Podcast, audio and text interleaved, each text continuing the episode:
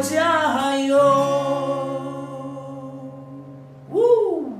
，Hello，大家好，我是明雄，你现在所收听的是华冈广播电台 FM 八八点五，呜，耶。欢迎收听《这些人这些事》，带你四处旅游，吃吃喝喝的哥伦布，带你挖掘美食到新大陆。我们的节目可以在 First Story、Spotify、Apple Podcasts、Google Podcast、Pocket Cast、Sound Out Player，还有 KKBox 等平台上收听。搜寻华冈电台就可以听到我们的节目喽。我们半个小时的节目分别分为三个部分，第一个部分是我们的猎美食猎人。第二个部分是我们的这些人这些事，第三个部分是我们的最后的心得总结。第一个部分，在吃完了我们的万华区东元街的无名炒饭之后，我跟于苑在附近寻寻看看，找到了一家隐藏在巷弄美食的一间控肉饭，位于艋舺大道。它的店面不太小，但是它隐身在一个不太起眼传统的巷弄里面。它没有什么大型的招牌，所以如果大家不认真找的话，真的很真的很难去找得到这一间店哦。然后我的第一印象是，感觉只有当地的人才会去那边吃。到了那边以后，感觉看到客人跟老板的关系很不错，几乎感觉都是熟客，有八成我感觉都是熟客。进去了之后，我们跟老板简单的聊了一下，然后老板人很好，对我们也很好。我没有跟他说我们是大学生，觉得吃这家店可以吃得饱，但是也可以不必花费到很多钱。对，没错。虽然我们是第一次去，但是我们聊天的过程中，我们就很像朋友一般，就是很亲切的聊天啊，然后让我们印象也非常的深刻。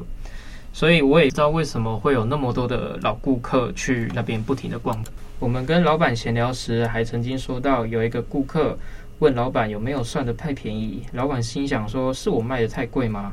但是顾客就说：“没有啊，是你卖得太便宜了吧？”所以可想而知，那位客人被这个价位给吓到了。但是其实老板不加价的原因，是因为背后有一个很心酸的故事，是因为有两个国小的弟弟，他们拿着自己手中不多的零花钱来进去这个店，然后去用餐。可是老板有看出，其实他们的钱并没有很多，所以他们之后点了两碗，就是招牌的烧肉饭。因为他们手中的钱不多，所以老板决定再请多请他们吃一点东西。就是因为这个原因，所以老板才想说，既然他们那么喜欢吃我的食物，为什么我不要就是不加价，或者是卖得更便宜一些，让大家可以吃到这些这么好吃的美食？并且可以吃得满足，吃得幸福，所以，所以老板也决定，就是往后的十几年之后都不加价，想让每个人吃得温暖又满足。其实我可以从这两位弟弟看到我小时候的影子，不知道云燕你有没有觉得？对啊，因为小时候就跟我们上一集上一集的广播节目有讲到的嘛，大家其实都蛮穷的啊。对，而且我因为小时候是没有零用钱的，所以。我常常跟爸爸妈妈去买东西，他会把一些零钱，呃，给我，所以我就存下来，在小学或国中放学的时候，就偷偷去买炸鸡、薯条啊。如果没有钱的话，就去买一些零零食来吃。所以我觉得老板这个举动是相当相当呃暖心，对，而且我非常有感触的。而且我跟于燕都是个穷大学生，如果这一间开在学校附近的话，我相信接近月底了，月底没有钱的同学们，或者是比较比较拮据的朋友们，都是应该都是你们的第一选择吧。所以我相当相当羡慕住在万华区的听众朋友们。如果是住在万华区的，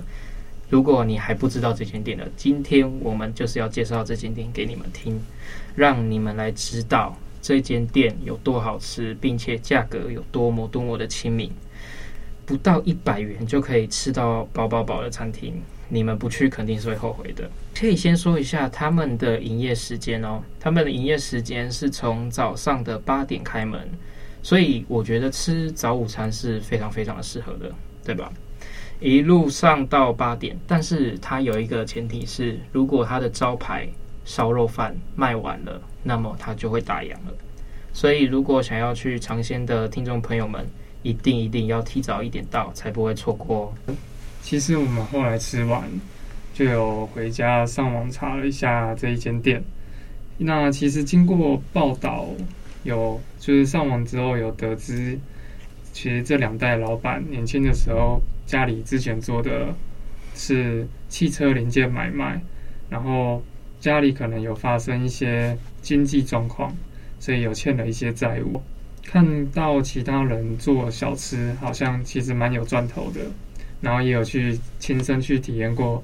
各家店的味道，我回去自己调整，然后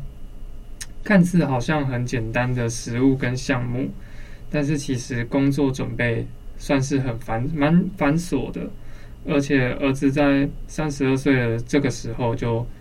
因为看家里蛮忙的，所以就决定回家帮忙，然后可是。这时候就发生了一些插曲，就是儿子的身体状况没有很好，然后过程其实蛮惊险万分的，有点像是浩劫重生后的儿子，然后他就决定怀着感恩的心情，用美食来回馈电视开在万华区的这家店是开在万华区的旧社区，儿子想要延续爸爸的理念，所以几乎所有的项目都没有涨价过，维持着。大家所说的佛心的铜板价，不只是这些，老板听说还会在下午空档的时候，会打包店里面的红烧肉还有肉卷这些食物，然后免费送去育幼院做爱心。没错，我跟于燕去吃的时候，其实我们各点了一碗米粉汤，然后一盘红烧肉跟一块油豆腐，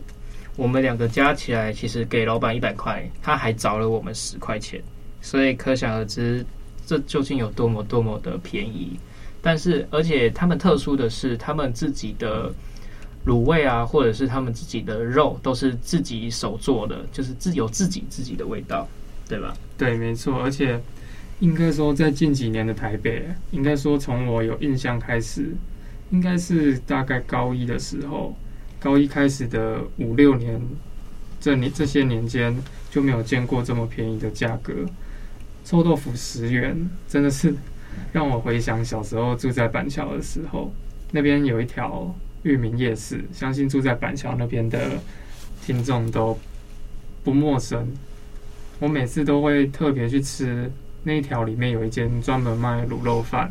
然后油豆腐、贡丸汤的店，然后也是中午中午大家上班族放饭的时候，或者是我们国小国国小的时候中午就休息，所以我们都会。中午下课之后就去吃，然后父母也会带我们去吃，然后我就每次都会觉得说，十元的东西这么好吃，是真的只要十元吗？心里总是会这样想，就会不会觉得是不是没有那个价值？是不是？对对对，其实我们长大就会觉得哇，根本就是超级佛心啊！不是说什么十就是。十元又如何？你只要好吃，超好吃就好，大家根本不 care。对，没有错。尤其是吃到这一家，我就觉得哇，完全跟我小时候在板桥吃的那一家的味道是一模一样的。不只是他们的那些招牌菜，还有米粉汤啊、咸粥。其实光是一碗红烧肉饭吃完，我就已经觉得很满足了。对，烧肉饭就是它的超级招牌啦。就是怎么说？很多烧肉饭都会做的很死咸，然后干干的这样子，但是它是会带一点油脂，然后就会自己觉得很下饭。有些人都会说什么这样一一碗饭，然后那么油什么的，很不健康之类的。可是我觉得就像卤肉饭一样啊，我个人是非常喜欢的，就是那种不是全部都很油，也不会完全是干的，就是取得一个很好的平衡的那种。对，而且在外面现在其实有蛮多大品牌、大公司都会推出他们自己创新的古早味，然后可能会加一些比较昂贵的食材，但是价格也确实是会上涨好几倍。哦，真的吗？但是对我来说，果然古早味才是经典，就是从小到大不论年纪都会让大家所喜爱的味道。其实，在高雄，因为各位听众朋友有收听第一集的节目，就应该知道了。田恩是高雄人，但是我是住相对比较没有靠近城市的地方，对，所以我们那边的呃，应该说价格真的是跟台北来说是非常非常差很大的，所以我觉得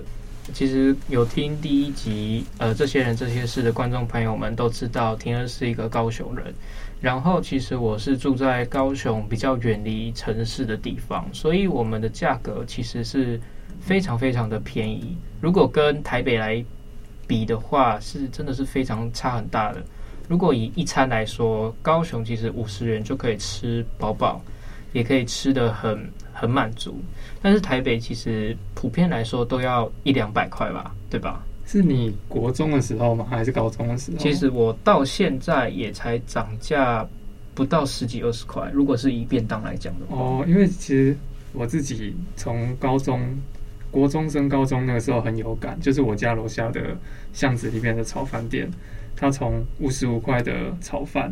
然后慢慢涨价到六十块，然后又突然涨到六十五，然后七十，现在好像是卖七十五元，就在短短一年内。对，其实七十五元现在来说，在台北是蛮正常的。对，一个炒饭。可是如果是以潘记烧肉饭，好像是呃。米粉汤吗？在米粉汤的话，在高雄其实卖的是也很贵的。米粉汤如果是中碗的话，也是要卖六十元。但是这边的潘记烧肉饭米粉汤卖的是三十元。如果庭儿没有记错的话，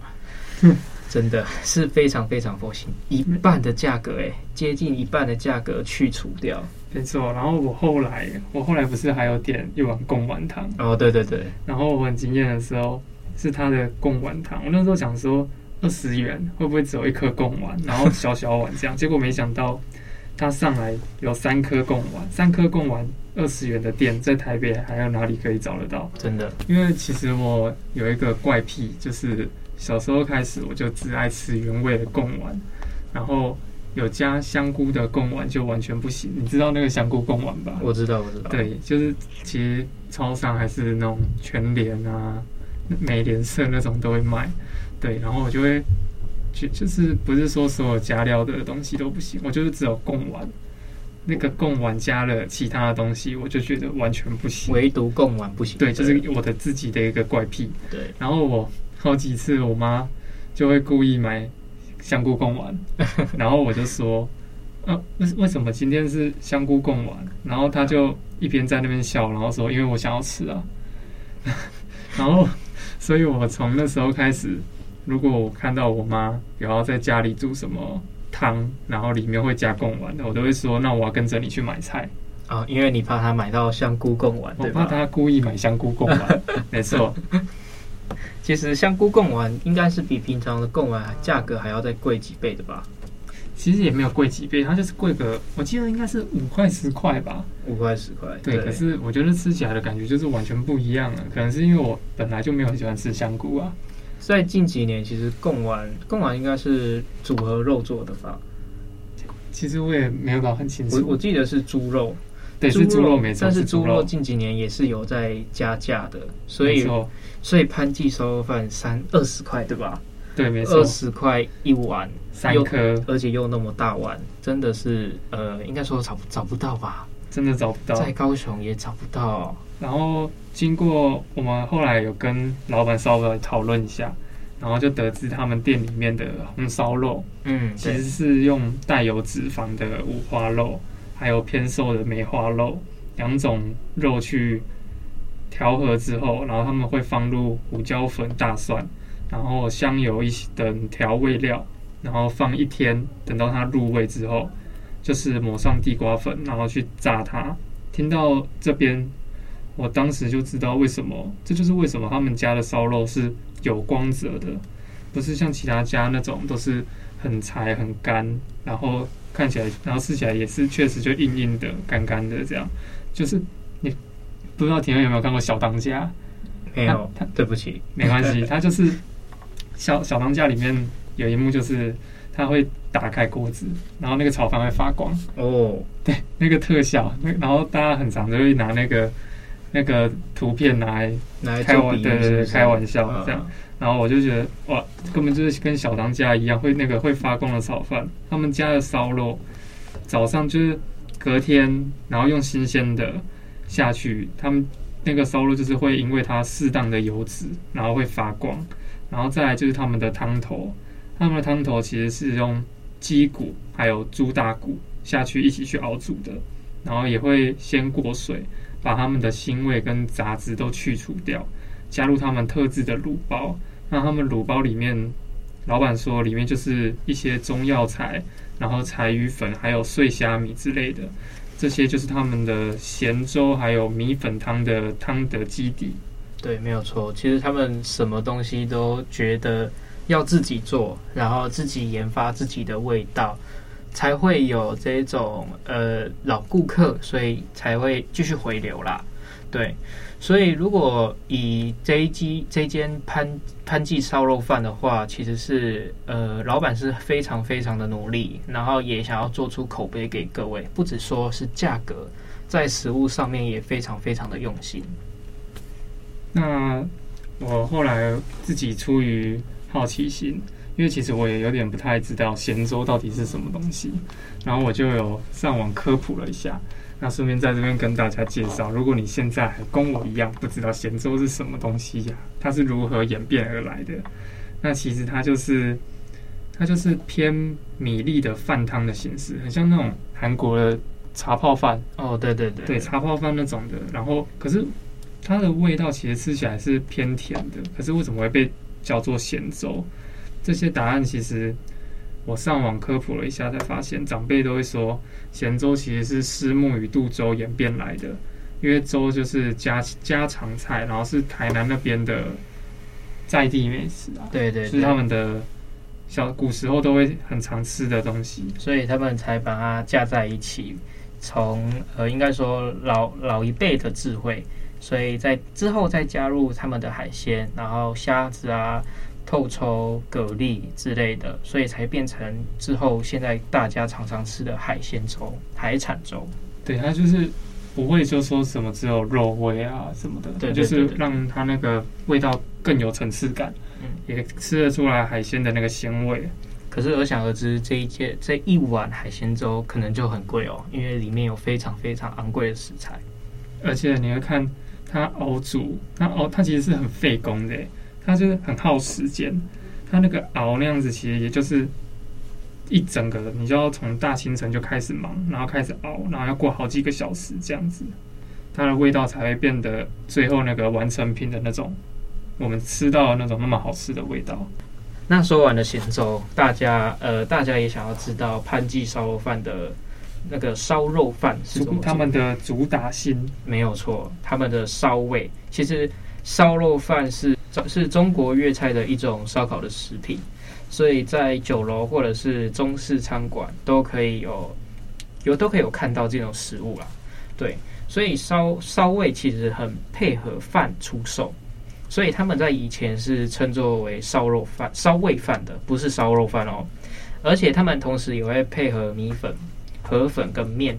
一起一起出售啦，就是等于混着，只是饭变成面而已。所以烧味其实源于广东，但而且它其实虽然是源于广东，但其实后来流行到了香港、澳门、华南地区，接着就是台湾。所以如果台呃台湾台湾人就是现在的听众有不知道烧味饭的由来的话，应该说烧肉饭的由来的话，现在台湾呃庭恩已经跟你讲过了，大家知道了吧？烧味有时候也会变成烧腊。大家应该有吃过烧腊吧？烧腊饭，但其实是两者是有分别的啦。香港的烧腊店其实除了卖烧味以外，然后秋冬两季也会煎腊味。所以其实，但是在广东跟港澳地区之之外的地方，其实是没有太多的分别。所以大家才会常常搞混，说是不是因为名字不同，他们的东西就不同？像跟卤卤肉饭跟肉燥饭一样。所以我们可以知道，潘记烧肉饭其实虽然不是非常的正宗，但是他们是以自己的口味、自己的做法跟自己的卤汁去做出而成的，所以来演变成烧味跟烧肉饭。对，而且他们其实不是说什么都就是照以前的做法，就是他们是呈现古早味没错，但是他们味道上也是经过自己一番努力跟研究，对对对，钻研出来的，不是说都是照所有人都都是的方法那样子。对，所以你在吃的时候一定会吃到特别的地方，不会跟外面吃的一模一样。然后不会说什么，为什么我要去吃这一间？说跟外面的可能一样啊，它只是卖的比较便宜有一点。嗯，no no no，并没有，它是有自己的味道，自己做的卤汁。你可以看到，如果如果你有真的有去现场的话，老板其实一大清早就在做他们的烧肉的烧肉汁，跟他们的烧肉如何如何炸，如何处理，都是有自己一套的做法。呃，吃完了这一间呃潘记烧肉饭之后，可以到附近来带大家来一个文化特区。其实这个文化特区也是艋舺大道这一带的特色。但是如果不是这一带的人的话，其实可能根本不知道艋舺大道这边有个文化特区。艋舺大道是老焕华的主要干道，也是双北民众往返的必经之地啦，所以交通会相对的繁忙一些。以前呢，它是一个制糖厂，所以它的糖田就是甘蔗田，其实也很多。然后种植了也非常多的甘蔗，所以附近呢有很多的火车来回运送。但是因为有火车嘛，所以有铁轨。但是铁轨地下化后，他们的呃糖厂分别被保留下来，但是大部分的甘蔗田却纷纷变成了国宅。小学还有一些住宅区等等，就是现在看到的老万华这样子。但是剩下的一些地方，就是被呃政府发展成一个文化特区，可以可以供大家去了解以前的文化。那就是因为这些文化，所以它其实老万华算是一个比较。其实就是如他名字上面所说的，它是一个其实年代有点久远历史的地方。对对对，所以他所以这一间潘记烧肉饭的老板也说过，就是因为这一带的地区的万华民众可能经济状况也都不是特别的好，所以他也想要就是一样就是回馈给自己的家乡这样，然后多多帮助他们可以吃饱穿暖。对，所以才坚持自己都不要，尽量都不要涨价了。对对对，那我们今天这些人这些事的部分就告一段落喽。接下来我们可以听一下音乐，放松一下，千万不要走开哦。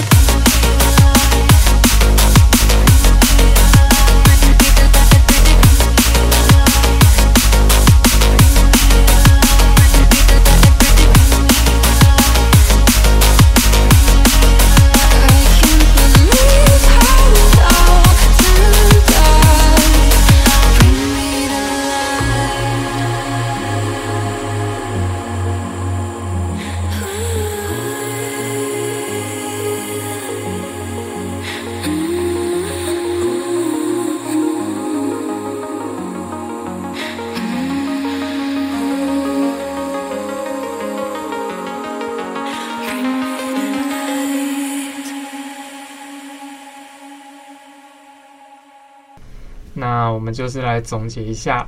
我跟廷恩两个人的这次的心得感想。这次体验完这个超级烧肉饭之旅，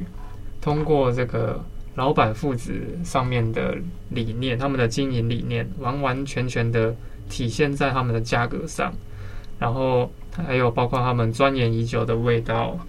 都是令我很尊敬的，尤其是他们帮助他人这一块的心，因为其实他们这种小本生意本来就赚不多了。怎么还想得到去帮助别人或者是什么的？因为说真的，当你一个食物的成本价压低，你卖一份餐点出去，然后所赚到的利润也就是那一点点。所以你成本跟利润其实在都是压低的情况下，所以当我今天自己一份餐点可能才赚个十块钱、二十块钱，甚至不到，做利润哪有额外的收入可以来去捐赠、做爱心等？所以。透过这些他们的实际行动，让我也深深的被他们的态度有所感动到。在餐点部分上，也像我上面有分享到的，就是非常合我的胃口，经典的台湾人味道，就是这样。懂的人都懂，不懂的人吃过之后迟早也会懂。没有错。所以很荣幸，也很幸运，可以认识到这一家潘记烧肉店。以后也会在我的万华的口袋名单内，有机会的话，我一定还会再来光顾。然后我提恩是觉得潘记烧饭最独特的优点是，他们做出了自己的味道，但是同时是有在做爱心的，不仅仅只是让你吃到饱，也让你的荷包饱饱饱啦。便宜的卖，亲民的价格，然后有自己的风格的古早味小店是他们的主打。吃完这间店，其实我们这些人这些事的第一集节目介绍的无名炒饭的性质是差不多的，就是都是要想要怀着感恩的心回馈自己的家乡。对对对对，当然我觉得他们坚持了这么多年也是相对的不容易。那我们今天的节目接近尾声喽，如果还想知道台北有什么隐藏美食，那下一周一定要准时收听我们的华冈广播电台。这些人这些事。小小跟你们透露一下哦，下下一周我们还会再多加一些我们的旅游节目，可以期待一下我们下一周的节目哦。我是王庭恩，我是李明业，那我们下周再见喽，拜拜。